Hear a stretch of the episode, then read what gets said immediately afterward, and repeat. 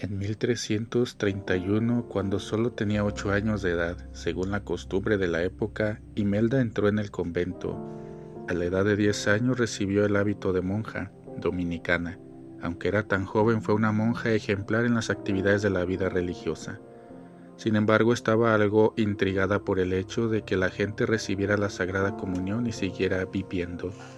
Como Imelda no tenía edad para tomar la comunión, solía preguntarle a las monjas, Hermana, ¿la señora tomó comunión con Jesús y no murió?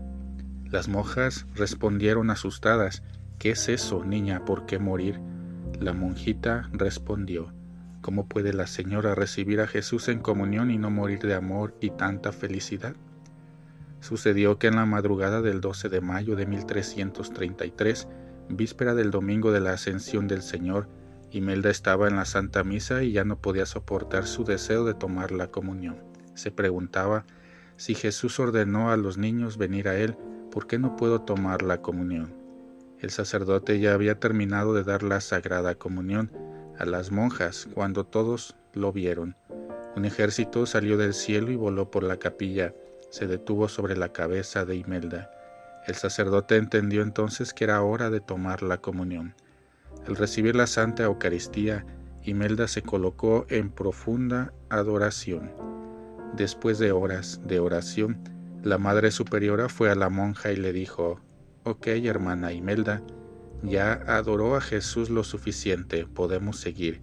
Vamos a las otras actividades del convento. Imelda, sin embargo, permaneció inmóvil.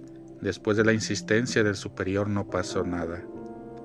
Fue entonces cuando la madre cogió amorosamente a Imelda y cayó en sus brazos. Imelda había muerto durante su primera comunión. Se cumplió la investigación de la pequeña gran Imelda.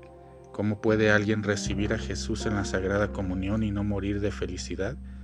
A los once años de edad, Imelda murió de amor y felicidad por haber recibido a Jesús. El cuerpo de la bendita Imelda Lambertini se encuentra incorrupto en Bolonia, Italia. El Papa San Pío X proclamó su santo patrón de los niños que van a hacer su primera comunión.